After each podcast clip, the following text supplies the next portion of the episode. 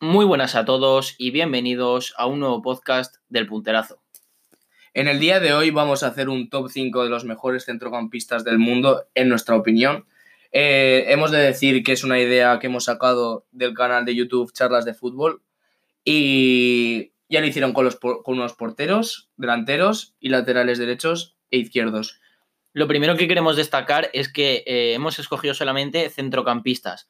Es decir, no hemos cogido ni mediapuntas ni centrocampistas defensivos.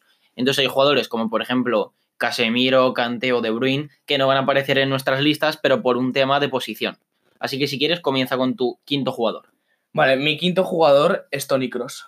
Eh, viene de una mala temporada el año pasado. Bueno, él y todos sus compañeros del Real Madrid hicieron una pésima temporada, pero creo que los, grandes partidos que está haciendo últimamente el Madrid se deben en gran parte a, a su mediocentro y en especial a, a Tony Cross. Así que me parece que el que haya recuperado el nivel es una de las mejores noticias que tiene el Real Madrid. Y por eso lo pongo en mi top 5. Sí, yo luego verás que a Cross también lo he incluido. Y vamos a pasar con mi top número 5, que en este caso yo he elegido a Arthur. Arthur es un jugador que sí que es cierto que no está contando con demasiados minutos, eh, desde mi punto de vista no está contando con los que se merece, ya que me parece un centrocampista buenísimo, un centrocampista que me recuerda mucho a jugadores del estilo Chavo o Iniesta y que, que creo que al Barça le hace mucha falta. ¿Qué pasa? Que con el fútbol que propone Valverde, que por cierto es poco fútbol, pues le gustan jugadores de otro estilo como pueden ser Arturo Vidal o Rakitic en su momento. Pero no tengo ninguna duda que si Valverde se va del Fútbol Club Barcelona, que no creo que llegue tarde ese momento, Arthur llegará a ser uno de los mejores, si no el mejor centrocampista del mundo, porque cualidades tiene. Desde mi punto de vista solo le falta mejorar un poco el físico, pero a nivel de visión de juego es una pasada. Decías de Arturo Vidal que, que está contando bastante, bueno, que es, es, se adapta más al juego de Valverde, sí. pero es sorprendente lo poco que está jugando. De hecho, eh, hace unas pocas horas, eh, si no recuerdo mal, ha dicho que si no está jugando mucho, en diciembre se planteará una salida en el mercado invernal. Sí. Así que bueno, voy a pasar con mi cuarto jugador. Es un centrocampista español y es Dani Parejo. Eh, Dani Parejo ya lo llevo diciendo bastantes, bastantes podcasts, que me parece que está siendo los mejores mediocentros españoles del mundo a día de hoy. Y es que, eh, por ejemplo, con el partido que hizo el otro día contra el Chelsea, se vuelve a. lo vuelvo a recalcar, incluso fallando un penalti, es, es que te hace un partidazo y, y me parece que está a un nivel muy superior a, a la mayor parte de, de, los centrocampistas que hay en el mundo. Sí, yo estoy de acuerdo. La verdad es que, como bien dices, Dani Parejo es un centrocampista buenísimo, que en la selección española yo creo que con Luis Enrique va a ir convocado a la, Eurocopa y que desde mi punto de vista es el único jugador que está sosteniendo a este Valencia. Entonces vamos a pasar a mi cuarto jugador, que yo creo que aquí hay sorpresa, porque en el cuarto puesto he puesto a, a de Jong. He puesto a Frenkie de Jong tan atrás por una razón muy simple y es que le queda muchísimo recorrido. Me parece que va a ser el mejor mediocentro del mundo dentro de unos años, pero además lo tengo clarísimo porque lo que yo le he visto en el Barça y lo que le vi en el Ajax, me parece que es que lo tiene todo para triunfar. O sea, aparte de que si no me equivoco tiene unos 22 años o algo así, hay que tener en cuenta que es un jugador que hace de todo. Es decir, puede jugar como pivote ya que tiene muy buen corte, mucho recorrido y buena salida de balón, puede jugar como medio centro, como interior, como media punta si le apetece, puede hacer lo que quiera en el centro del campo. Es un jugador que además tiene muchísimo físico, que te aguanta los partidos y, y que te sostiene muy bien al equipo. Y creo que es el mejor fichaje que podría haber hecho el Barça. Eh, si os dais cuenta, mis dos primeros jugadores ya son del Fútbol Club Barcelona.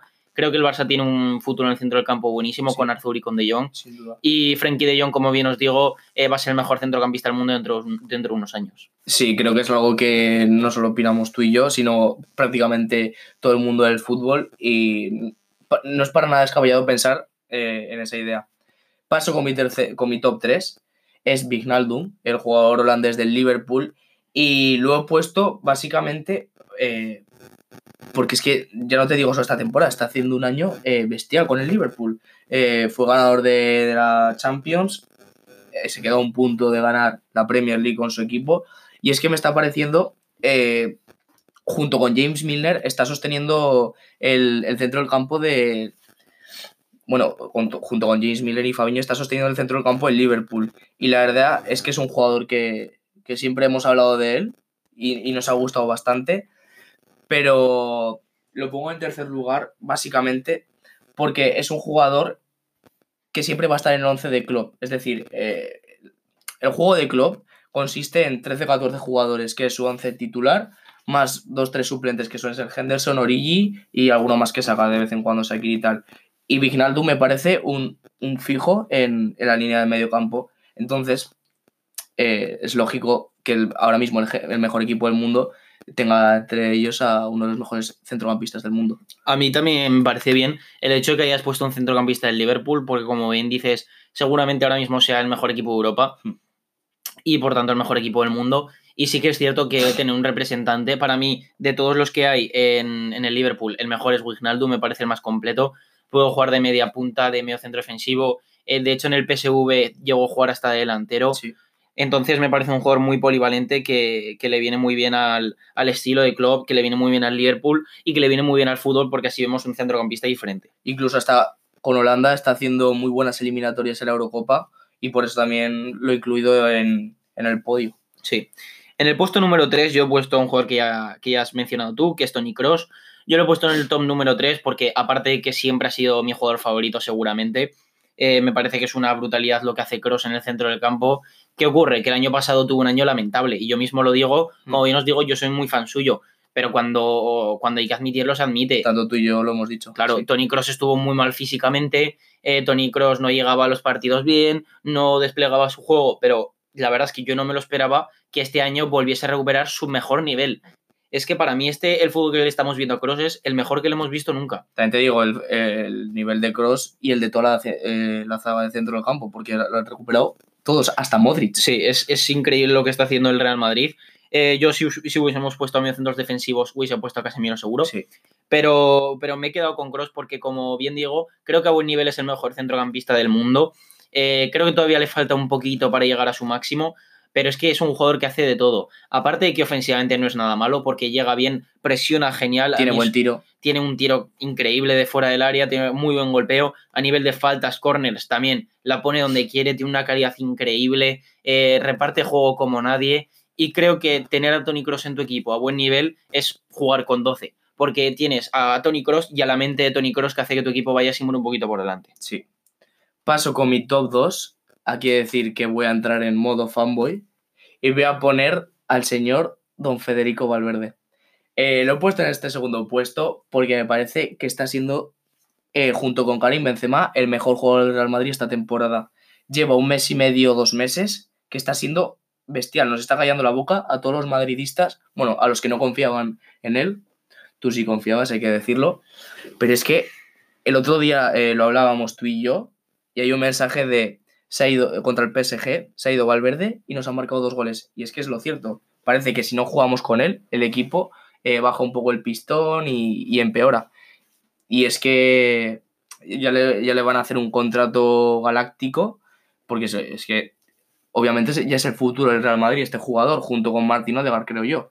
Entonces, he puesto en el segundo puesto a, a Valverde eh, por su juego de ahora y por el futuro que, que, nos va a deparar.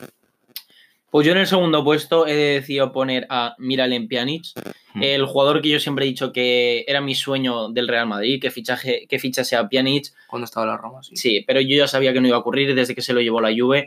Me parece un centrocampista increíble, muy infravalorado. Eh, lo he puesto en el top 2, de hecho, por delante de jugadores como Kroos o De Jong, pero es que creo que ahora mismo está sosteniendo al centro del campo la Juve. El otro día, por ejemplo, el partido de Champions contra el Atleti, eh, yo lo estuve viendo a ratos eh, a la vez que veía al Madrid PSG, y es que era una brutalidad como el, nuevo esquema de Sarri, que es el 4-3-1-2 con Ramsey de media punta, pues Pjanic está jugando de pivote, que no es su posición, pero aún así está jugando de pivote y lo está haciendo increíble, porque está acompañado de jugadores físicos como pueden ser Rabiot, Matuidi, eh, Kedira, etc., por tanto no, no, sufre mucho en defensa y a la hora de sacar el balón es el mejor centrocampista del mundo para mí, junto con Tony Cross, porque es un jugador que en cuanto tiene la pelota ya sabe qué compañeros están libres, a qué compañeros se la puede pasar, qué movimientos debe hacer, cuáles no, eh, qué de, cuándo debe parar el partido, cuándo debe acelerarlo.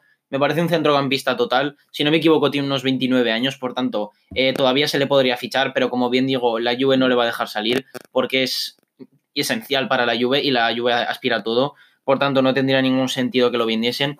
Pero como os digo, es un sueño frustrado mío, pero en con la camiseta del Real Madrid. Eh, mi padre fue fan de Pjanic desde que estaba en el Lyon y cuando estaba en la Roma ya me lo nombró y desde ese momento me convertí en fan suyo. En la Juve está demostrando que es de los mejores centrocampistas del mundo y creo que se merece este top número 2. La verdad es que me parece que has escogido un muy buen jugador y paso con mi top 1, que ha sido uno que ya has nombrado y es Frenkie de Jong. Eh, aquí la verdad es que he dudado un poco, pero es que el nivel que tiene este, este chaval, ¿no? ya no digo jugador que sí, pero es que es un chaval aún, me parece eh, bestial. el futuro obviamente del Barça y el va a ser sin duda el mejor eh, jugador, el mejor centrocampista europeo del mundo en cuatro años o tres. Es que no mucho más. Y por lo que ya, ya está empezando a demostrar en un equipo como es el Fútbol Club Barcelona todo lo que puede hacer. Ya lo demostró en el Ajax, eh, eliminando al Real Madrid, prácticamente con él solo con bueno con Ziyech y con Tadic. Fue, fue bestial lo que, lo que hizo en el Santiago Bernabéu en la vuelta y lo he decidido poner también aquí por futuro y por el nivel que está mostrando ahora. La verdad es que me parece que lo has hecho muy bien, porque yo lo he nombrado un poco más atrás, como digo, porque como le queda tanto, ya habrá tiempo para ponerle top 1, pero la verdad es que eh, ya está a un nivel espectacular y podría entrar en el top número 1. Mm. Y bueno, yo en el primer puesto, para mí el mejor centrocampista del mundo es Fede Valverde. Yo entiendo que la gente cuando diga esto me llame loco o piense que, no tengo ni idea de fútbol, porque es un jugador que ha aparecido hace un mes y medio en el mundo del fútbol. ¿Qué pasa? Que esto lo estamos haciendo a día de hoy, es decir, con estados actuales de jugadores. Y para mí, los cuatro mejores centrocampistas eh, del mundo serían los cuatro que os he nombrado, es decir, Arthur, De Jong, Cross y Pjanic. ¿Qué ocurre? Que ninguno de ellos para mí ahora mismo está al nivel de Fede Valverde. Es decir, para mí ahora mismo el club más en forma de Europa es el Real Madrid, porque está jugando muy bien al fútbol, ya lo demostró contra el PSG en la liga, etcétera. Sí, porque hasta el Liverpool está ya empezando a flojear que tiene que ganar in extremis en los últimos minutos. Correcto. Entonces, eh, el mejor centrocampista del mejor equipo de Europa está siendo Fede Valverde. Es un jugador que está siendo importantísimo para el Madrid, que para mí es el culpable, por decirlo de alguna forma, de que el Real Madrid esté a este nivel. Porque el Madrid ha encontrado en Fede Valverde lo que necesitaba, es decir, pulmón, necesitaba un jugador que tuviese mucho recorrido, porque al final no se pudo fichar a Pogba. Dios me pille confesado como fichen a Pogba y dejen de poner a Fede Valverde pero bueno, esperemos que eso no ocurra. Y Fede Valverde lo tiene todo, tiene llegada, tiene, eh, como digo, muchísimo recorrido, abarca mucho campo, de repente lo ves robándolo en la izquierda, que luego centrando en la derecha, que robando en el medio. Es una brutalidad. Aparte de que tiene muchísima calidad, porque a la hora de dar pases, centros, asistencias, eh, lo está haciendo genial, aparte de marcar ya dos goles. Eh, y sobre todo defensivamente aporta muchísimo, sabe ponerse muy bien donde sus compañeros lo necesitan qué es lo que hace Casemiro y creo que está equilibrando él solo a todo el Real Madrid. Esa es la palabra de equilibrio. Porque con Casemiro, Cross, Modric, al fin y al cabo, eh, hay veces que se sufría en el centro del campo. Sin embargo, con Fede Valverde y o Modric, se está encontrando con que Casemiro es la escoba como ha sido toda su vida, a su lado un Fede Valverde que es box to box que hace de todo, y luego un jugador creativo como puede ser Modric o Cross. Y creo que el Real Madrid está encontrando en Fede Valverde lo que necesitaba exactamente y creo que se merece estar en el puesto número uno, es decir, el mejor centrocampista del mundo actual. Eh, ¿Te parece bien que repasemos nuestro top? Vale, si quieres comienzo yo. Sí. En el top número 5 he puesto Arthur, número 4 Frenkie de Jong, número 3 Tony Cross, número 2 Pjanic y top número 1 Fede Valverde. Eh, mi top eh, queda así, top 5 Tony Cross, top 4 Dani Parejo, top 3 Naldum, top 2 Fede Valverde y top 1 Frenkie de Jong. Me parece que hemos coincidido en tres jugadores, que son Cross de Jong y, y Fede Valverde. También porque son jugadores de la Liga Española, que los tenemos más vistos. Pero creo que son posiciones que se están perdiendo, la de centrocampistas puros. De hecho, aparte de los cinco que yo he nombrado y los cinco que has nombrado tú, no se nos ocurría apenas más jugadores. Cierto. Eh, cada vez salen más mediapuntas y menos centrocampistas. Y de hecho, por ejemplo, De Jong está jugando bastante de medio defensivo, en la posición de Busquets. Es que no tiene recambio Busquets. Por eso mismo digo que, estos jugadores me parecen muy importantes. Eh, son mis jugadores favoritos porque a mí es la posición que más me gusta, tanto ver como jugar. Y creo que es una posición que se está perdiendo. Creo que todos los que hemos nombrado son jugadorazos. Así que nada, ponednos vosotros cuáles, soy, cuáles son los cinco mejores centrocampistas del mundo en vuestra opinión. Si estáis de acuerdo, si pensáis que estamos locos por poner a Fede Valverde tan alto. Pero bueno, esto ha sido todo. Nos vemos en próximos podcasts. Seguirnos en Twitter y seguirnos por la calle. Un saludo y hasta luego. Adiós.